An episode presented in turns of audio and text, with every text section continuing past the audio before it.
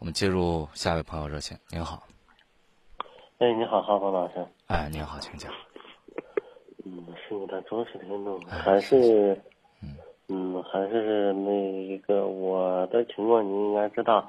嗯，是我是一个残疾人，嗯也是一个盲人朋友，算是我是今年二十多岁吧。嗯，让我我们现在已经结婚六年了。嗯呃，当时结婚的时候不够法定年龄，也没有登记。嗯，最近才登的记，因为孩子上户口，年龄我的年龄也刚好刚到。嗯，所以说登的记。嗯，中间老师因为我是这个视视力不太好，我的另一半是那个智力有有些残，有些欠缺吧，算是嗯，我记起这个事儿来了。上次你打电话是吧？啊，对。嗯，你的这个太太跟你过了有，我记得是几年？六年、七年？对，六年的，过了六年，然后呢，她智力上有些缺陷，经常跟你闹是吧？嗯，对，啊、不是经常跟我闹。另外，我的因为我没有怎么受过教育吧，嗯，孩子也三岁多了，我是把孩子，包括给他这个教育孩子，我是想按照正常的方式来讲，就是平常给孩子讲一些普通话，嗯让他学会一些唐诗，养成一个良好的坐姿习惯吧。嗯然后呢，我的他，唉另一半就是教育孩子，他怎么他老是给我，嗯，做对似的。那一做对似的，孩子嘛，他肯定不想让要求的更严呐，或者怎么样。这样一来，孩子也不跟我一事儿。嗯，另另外有事没事都是经常闹。嗯，我觉得我是不是放弃更好一些呢？不管是对于我来讲，上一次你打热线的时候，我就问到这个问题了。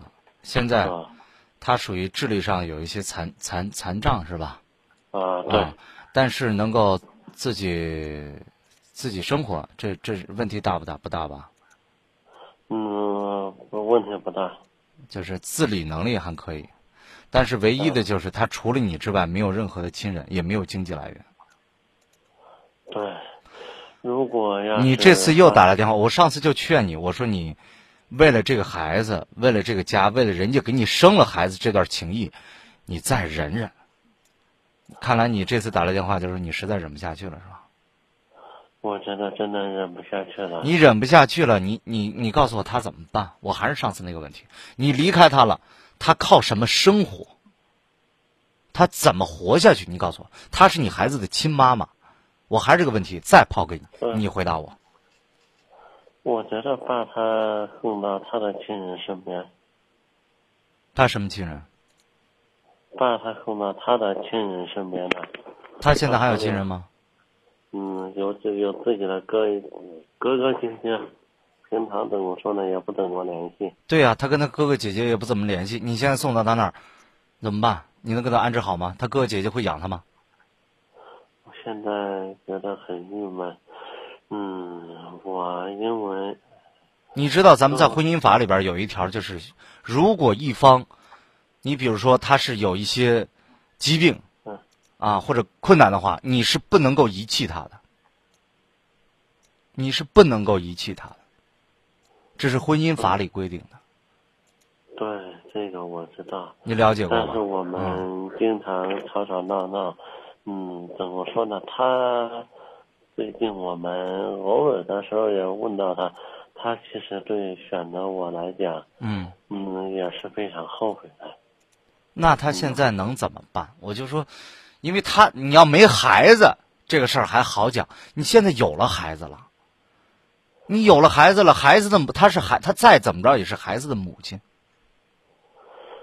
所以说，你你现在我我我不说，就咱不说感情的事儿啊，感情的事儿没有谁对谁错，对吧？那啊，咱就说这个他怎么能生活下去？我就提这一个问题。如果说你能跟他安排好，他他能生活下去，你时常也能带着孩子去看看他，哪怕他自食能能自食其力等等这些，他能自己过下去，我觉得你都你都可以，因为他生活上他起码他能够活下去。你现在你要你要是给他离了，你给你说，反正我给你给他哥哥姐那儿送过去了，我就不管了。那他哥哥姐姐人家能不能养他是个事儿啊？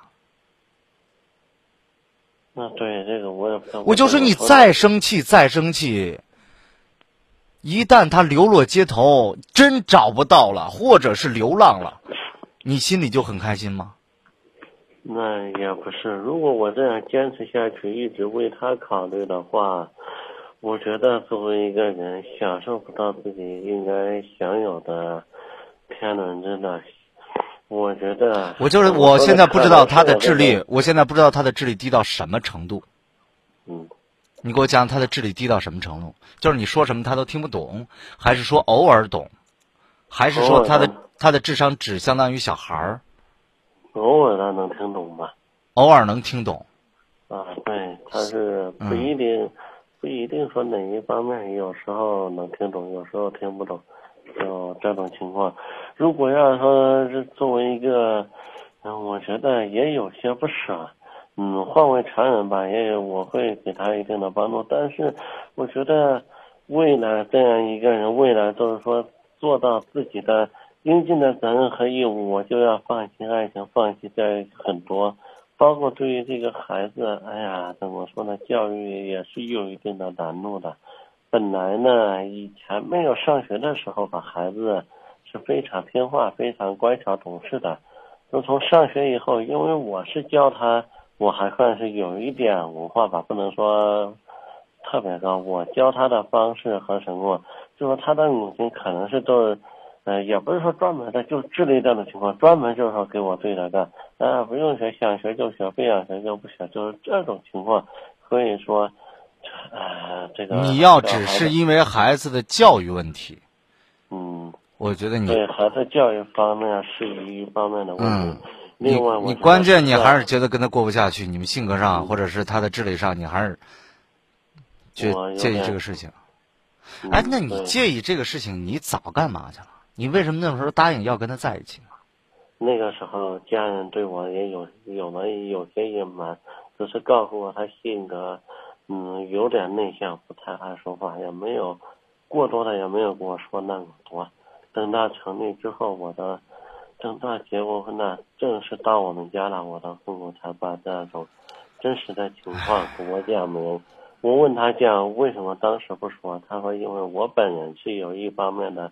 残疾原因，如果挑来挑去，到时候恐怕我再找也是有难度的。我的这这个跟你摊牌是什么时候？是领了证之后吗？还是有了孩子之后？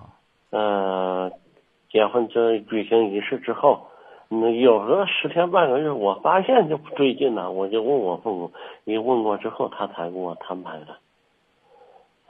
我觉得那时候你就可以强烈要求离婚呢，你为什么要继续过下去呢？而且过了这这这几年，也是背后那个时候怎么说呢？我也是为，可以说按照法定年龄还未满十八周岁吧，也没有工作收入来源，什么都没有。那个时候父母也不是专门的，也是吓唬我。当然我最近几年才知道，人吓唬我说是到时候断绝关系，反正是想法想方设法的，就是说糊弄的或者压着我不想让你开。我知道这个意思了，也就是说，当时父母说，如果你要离婚的话，或者说在农村都已经定了亲了，你要敢撤了亲，我就不养你了，是这个意思是吧？嗯，对，是这个意思。但是最近几年，父母还是最近几年吧，父母还是这样说，说我一坚持吧，父母说，那你既然也成人了，也有自己的，嗯，意思你也有自己的主意了，我们不发表任何观点。如果说法律上。可以允许你离婚的话，我觉得在法律上我没有任何可以对你质疑的。我还是坚持我那一点。他以后的生活怎么办？他是你孩子的母亲。如果你能你能过得了这个道德坎儿，那我无话可说。比如说两条路，比如说两条路，一条路你给他安排好了，你说你去你哥哥那儿，我给你安排好了，人家哥哥特别这个欢迎自己的妹妹来养着。啊，或者是你给他找个工作，他干的也挺好，自己有吃有住的。如果说你解决不了这些，你依然要放弃他，那我在这儿只能发自内心的道德的谴责你，我也无无能为力。那我知道，如果我这样的话，肯定是要受到这个良心和道德的谴责。我现在的意思是想，呃，听，就是说，因为我拿的观点可能有点这块见哈。如果说我要真的选择了放弃，就是想让你给我出一个观点，我下一步该通过什么样的方式，或者通过哪方面能把他安置好？这样一来，我才受到这个。良心和道德的谴责。我刚才跟你说，知道问这个问题是否合适？啊，没有。我觉得我刚才已经告诉你了，你怎么跟他安置好？要不然让他自己能自食其力，要不然就找个人能一辈子照顾他，懂吗？你不可能让你亲生孩子的母亲流落街头、冻死、饿死吧？咱们现现在虽然有救助机构，但是也没有。就永远救助这些地方。嗯，那对。你可以，你可以先联系联系他的亲友，表达一下意愿，跟大家商量一下。也可以去试着给他找份工作，甚至于离了婚不要离家，你还养着他。如果要是这样的话，嗯。那带着小孩怎么说呢？我觉得你是不想让他见孩子，不想让他接触孩子的教育，是吗？嗯，对，我觉得如果是这样的话，嗯，那我只能送你四个字了：泯灭人性。他再傻，他也知道孩子是他自己的。你不让他见自己的孩子，你还算是个人吗？我的意思不是说他可以教不好，但是你没有权利剥夺他对自己孩子的爱。从法律上，你也没有权利剥夺他对孩子的探视，甚至是监护权。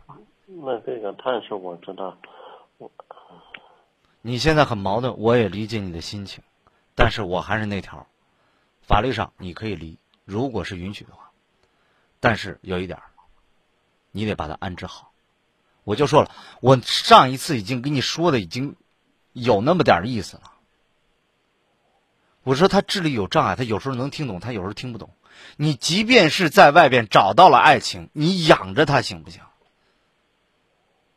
那这一点通过没有什么变化，嗯，应该是没问的没有什么问题。对呀。关键是我养着他一路。你就算让他出去住。嗯，你给他提供吃，提供车喝，啊，他病了你帮他看，孩子经常带那儿去看一看，你给他找个这个能干的活力所能及的活也可以呀。咱不能做的太绝呀。那这个我知道，如果要是说怎么说呢？如果我要不是说怕左邻右舍或者怕受到良心和道德的，你不用想，我不会，对你一定会遭到谴责的。那对，但是你说的也有一定道理，你有追求自己幸福的权利，就是两害相轻，两害相比啊，你取一个最轻的就可以了。我觉得我现在咱就聊到这儿吧，我心里很压抑，你自己也好好想一想，好吗？看得见就能轻易的分辨白天黑夜，就能准确的在人群中。牵住你的手，如果我能看得见，就能驾车带你到处遨游，就能惊喜的从背后给你一个拥抱。如果我能看得见，生命也许完全不同，可能我想要的。喜欢的我爱的都不一样。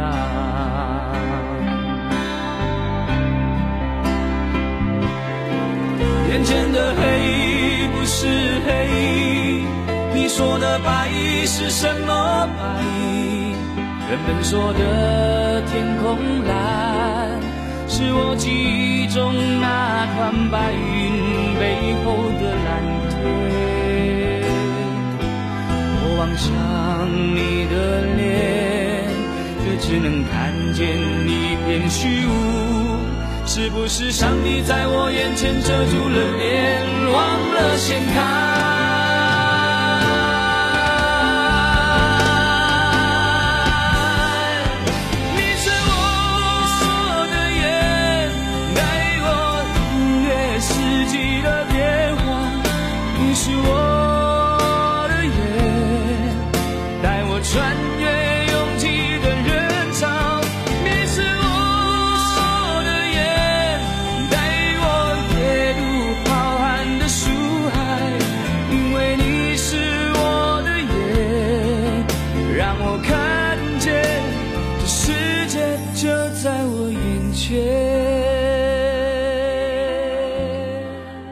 人都会有很难的抉择，有的时候会想是选择让自己更开心一些，还是选择让自己更道德一些。但是我们不能站站在道德的天平上去指责任何一个人他自己的权益，因为法律上也没有规定他不能离婚。但是我们可以从道德上去希望他能够把这个事情处理好。一个孩子的母亲，你，你真的忍心看他流落街头，无依无靠，吃了上顿没下顿吗？我觉得这不是一个正常人能做出的事情。所以，家家又不是难念的经，啊，我们相信你真的很难，你也很难抉择。你觉得在一起过，你对你是一种煎熬，我非常理解。